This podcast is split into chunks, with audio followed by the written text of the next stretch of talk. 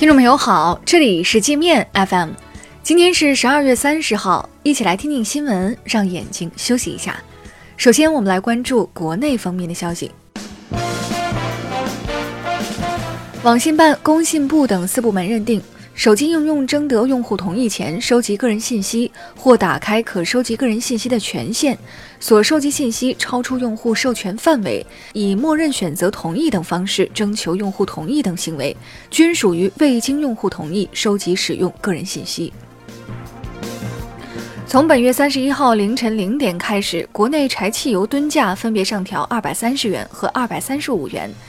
折合九十二号汽油每升上涨零点一八元，九十五号汽油每升上涨零点一九元，零号柴油每升上涨零点二零元。按一般家用汽车油箱五十升容量计算，加满一箱九十二号汽油要多花九块钱。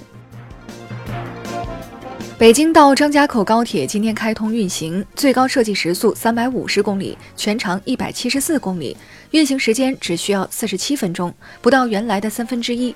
全程共有十个站，途经八达岭长城景区。湖南新晃一中操场埋尸案，十名涉案公职人员被判刑，其中原新晃公安局政委杨军、原新晃一中校长黄炳松被判刑十五年，原新晃公安局局长蒋爱国、副局长刘洪波等人被判处七到十四年不等的有期徒刑。南方科技大学原副教授贺建奎违法开展人类胚胎基因编辑和生殖医疗活动，被判刑三年，罚款三百万，终身禁止从事人类辅助生殖技术服务工作，终身禁止申请财政资金支持的各级各类科研项目。丰田中国涉嫌市场垄断，在雷克萨斯等车型上限制经销商的最低价格，被罚款八千七百六十万元。丰田称接受处罚，以改正垄断错误行为。华谊兄弟今年前三季度净亏六亿五千两百万。冯小刚新电影《只有云知道》票房不佳，上映十天仅收获一亿四千三百万，难以扭转华谊兄弟全年亏损局面。在《战狼二》中饰演女主角 Rachel 的演员卢靖姗，在吴京的撮合下嫁给了内地男演员韩庚。卢靖姗的演艺生涯开始于吴京自导自演的《狼牙》，参演《战狼二》红遍大陆。我们接着来把视线转向国际。美国制裁俄德北溪二天然气管道项目，引发欧洲反弹。欧盟主席表示坚决反对。德国副外长表示，欧洲必须采取新手段保护自己免受肆无忌惮的域外制裁。有欧洲官员说，美国一直把欧盟及其他盟友视为对手，这将在全世界激起对抗。伊朗缴获大量走私入境的美制武器，包括一百二十六支防爆枪、手枪、AK-47 以及九百发实弹。伊朗官员说，美国密谋使用这些武器射杀平民，然后栽赃伊朗政府枪杀示威者。美国德州一间教堂发生枪击案，一名枪手向正在祷告的教众开枪，打死两人，打伤一人。据美媒统计，该国今年已发生四十一起规模化屠杀事件，共造成二百一十一人死亡，其中三十三起是枪击案。美军对活跃在叙利亚和伊拉克境内的一个反美民兵组织展开空袭，打死二十五人，打伤五十多人，死亡人数可能还会增加。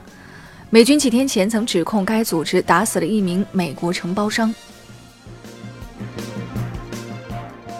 菲律宾总统杜特尔特拒绝特朗普的访美邀请，表示不会受美国怂恿跟中国对抗。非总统府发言人警告美国不要干涉菲律宾内政，否则菲律宾不会坐视不管。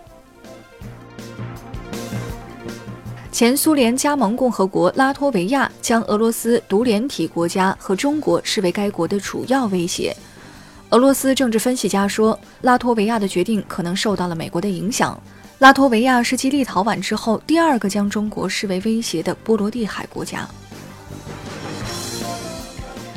孟加拉国连续多日低温造成至少五十人死亡。该国地处南亚，属亚热带季风型气候，以往冬季气候宜人，但今年该国北部仅有4.5摄氏度，天气异常导致很多人呼吸道感染，患上流感和肺炎。波音公司前 CEO 米伦伯格辞职后，可能将获得两千六百五十万美元的遣散费，折合人民币约一点八五亿，相当于波音七三七 MAX 空难事故每名遇难者赔偿金的一百八十三倍。据英国媒体报道，该国情报部门小幅修正了对华为的偏见，允许华为为该国 5G 网络提供非核心部件。英国舆论说，尽管英国只是在非核心部分向华为开了一个小口子，仍可能引起美国不满。受经济增速放缓和数字技术的冲击，今年全球五十多家银行裁员将近八万人，欧洲成为重灾区，裁员占比将近百分之八十二，其中德银裁员规模最大，高达一点八万人。那好了，以上就是今天节目的全部内容了，感谢您的收听。